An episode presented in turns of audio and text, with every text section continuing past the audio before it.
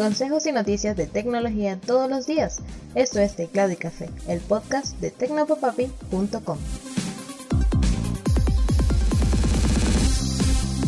Hola, un saludote, espero que estés teniendo un excelente día. Soy Alexis y esto es Teclado y Café.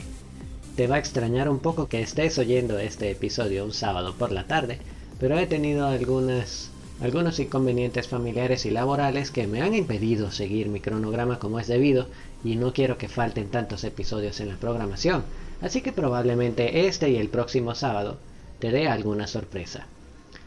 Empecemos. Este año Estados Unidos vivió un crecimiento inflacionario, lo que se tradujo en el aumento de los precios de bienes y servicios que los estadounidenses consumen a diario. Cuando esto pasa, es común en las empresas hacer pequeños aumentos de salario, conocidos como ajustes de costo de vida, más orientados a mantener el valor del sueldo que a mejorarlo. Pero Google este año no será una de esas empresas. En un audio difundido por el medio CNBC se puede oír al director ejecutivo Sundar Pichai leer la pregunta de un empleado sobre un ajuste de ese tipo este año, a lo que el vicepresidente de salarios y compensaciones de la empresa, Frank Wagner, respondió de forma negativa. Como mencioné en otra reunión, cuando vemos que crece la inflación también notamos un crecimiento en el costo del mercado laboral y las tasas salariales. Estos han sido más altos que en el pasado reciente y nuestros presupuestos de compensación reflejan eso, dijo Wagner. En palabras mundanas, ya nuestro salario está ajustado a la inflación, así que no habrá aumento. Algunos medios y expertos en la materia han criticado la decisión, teniendo en cuenta que la empresa obtuvo beneficios récord este año y que sí decidió rebajar el salario a quienes decidieron quedarse a trabajar en casa, alegando que tenían menos gastos. Parece que aquel eslogan de no seas malvado hace mucho tiempo que pasó a la historia en Google. Google Play Games llegará a Windows 10 y 11 en 2022 pero no será solo la plataforma de servicios, como algunos sospechábamos al principio. De acuerdo con Android Police, Google Play Games para Windows incluirá la posibilidad de descargar y jugar juegos de Android en un dispositivo de este tipo, disfrutando de las ventajas de la plataforma como el guardado en la nube y la sincronización entre dispositivos y funciones sociales.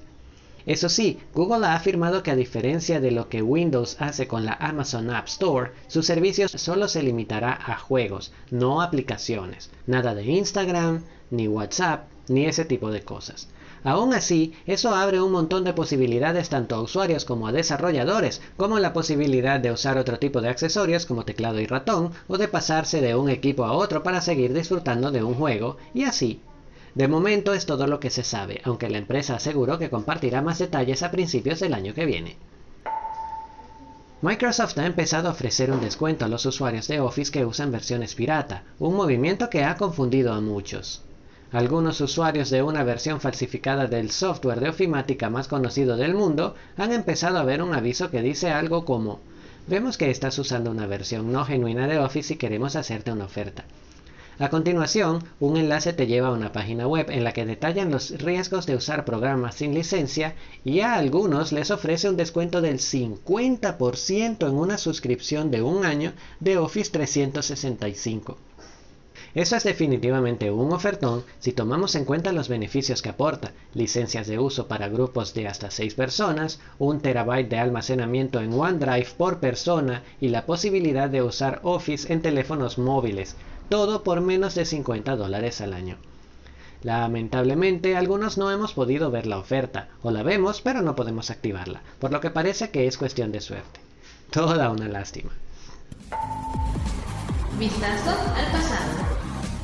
Y vamos con nuestro vistazo al pasado. El 10 de diciembre de 1993, la recién nacida ID Software lanzó Doom, un raro juego en el que un héroe super rudo mataba demonios a diestra y siniestra en primera persona por laberintos infernales armado de todo tipo de armas.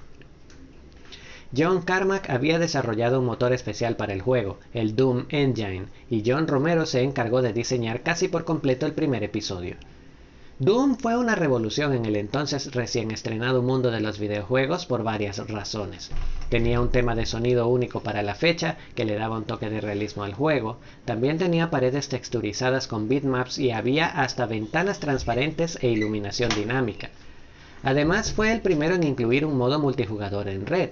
Con esto, Doom creó dos nuevos géneros que todavía viven hoy, el de disparos en primera persona y el deathmatch en línea, del que podríamos decir que nacieron Battle Royales como Fortnite.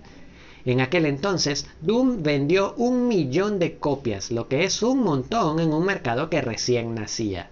En 2016, en 2016, ID Software junto a Bethesda reinició Doom después de varias secuelas y versiones fallidas, con nuevos gráficos más avanzados y un ritmo de juego frenético, convirtiéndose en el segundo videojuego más vendido en Norteamérica.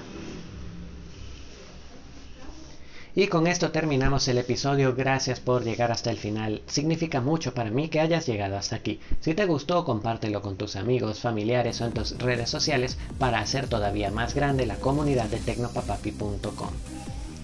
Recuerda que puedes visitar www.tecnopapapi.com donde encontrarás más consejos y noticias sobre la tecnología que te rodea, además de encontrar este podcast. También puedes recibir cada episodio directamente en tu teléfono celular buscando y suscribiéndote a Teclado y Café en Apple Podcast, Google Podcast, Pocket Cast, Anchor, Spotify e iVoox. Por último, puedes enviar tus comentarios, dudas y sugerencias a arroba tecnopapapi en Twitter, Facebook e Instagram o por medio de correo electrónico a hola arroba tecnopapapi.com. Un mega abrazo y hasta la próxima semana.